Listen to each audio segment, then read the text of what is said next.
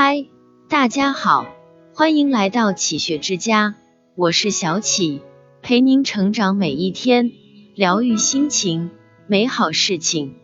有句话说得好，一日之计在于晨。每个人每天都拥有二十四小时，人生的分水岭就是从早晨开始的。南怀瑾先生也曾说过，能控制早晨的人，方可控制人生。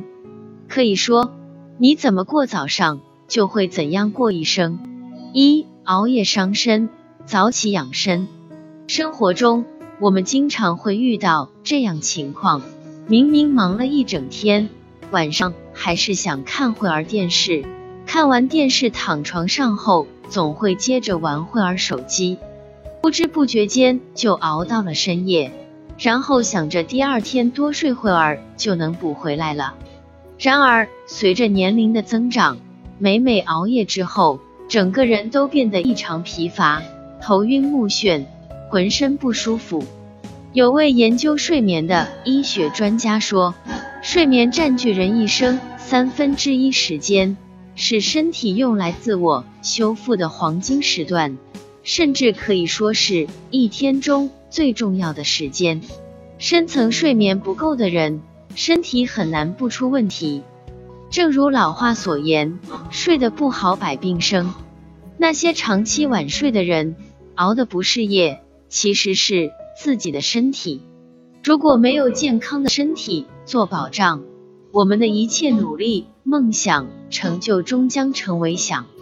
很喜欢一句话：“上天送黎明来，是赐给每个人的。”充分利用好清晨的时光，不但身体的新陈代谢会变快，日常生活也会越来越美好。要知道，早起和晚起过的是不一样的人生。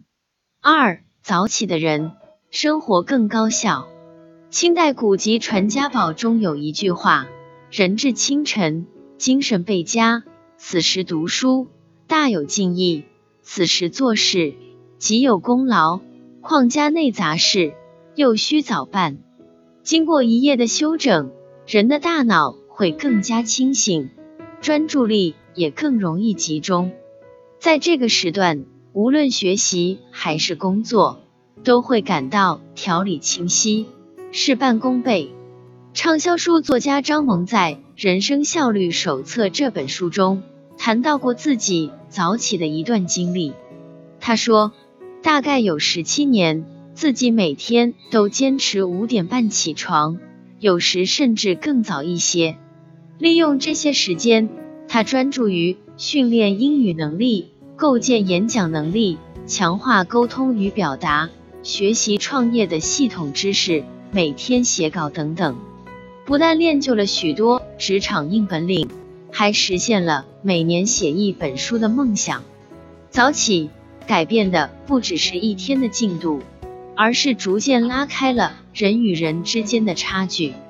如果你每天早起两小时，一天就比别人多过两小时。可以多跑几公里，多看几十页书，多完成几项工作，多掌握一些技能。一年两年之后，你积累下来的健康、视野和知识量，将会使生活发生翻天覆地的变化。坚持早起，你就赢在了起跑线。三早起的人，生活更从容。你有没有过这样的经历？因为头一天晚上熬夜，导致第二天早上起晚，然后一天的计划全被打乱了，精神也有些恍惚。增广贤文有言：“早起三光，迟起三慌。”起床早的人有充足的时间把一天安排的妥妥当当，反之则是手忙脚乱，慌里慌张。曾有一个朋友我分享过他早起经历。他将自己适应早起的过程分为三个阶段：前期兴奋，中期痛苦，后期享受。一旦坚持过了前两个阶段，你就会发现，人生因为早起而变得大有不同。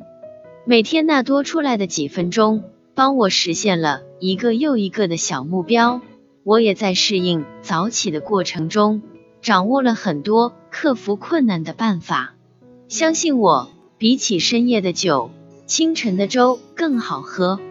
富兰克林曾说：“我未曾见过一个早起、勤奋、谨慎、诚实的人抱怨命运不好。往往越是优秀的人，越舍得折腾自己，也越敢于脱离温暖的舒适区。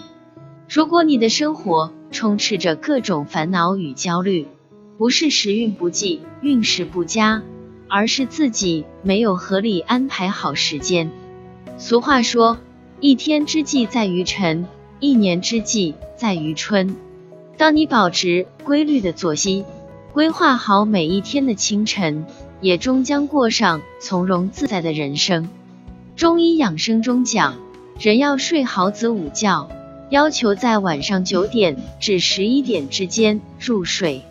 睡觉胜过吃人参，睡不能算得上是第一大补。我们每个人都要爱惜自己。早点睡觉才能早起。早起虽然不是什么了不起的习惯，但只要坚持，它给一个人带来的改变却是日新月异、今非昔比。因为早起，你可以掌握时间的主动权；因为早起，你可以努力成为更好的自己。正所谓，一个人对早晨的态度，决定了一个人的人生高度。如果你不曾错过早晨，也必然不会错过精彩的一生。大家一起共勉。这里是启学之家，让我们因为爱和梦想一起前行。更多精彩内容，搜“启学之家”，关我们就可以了。感谢收听，下期再见。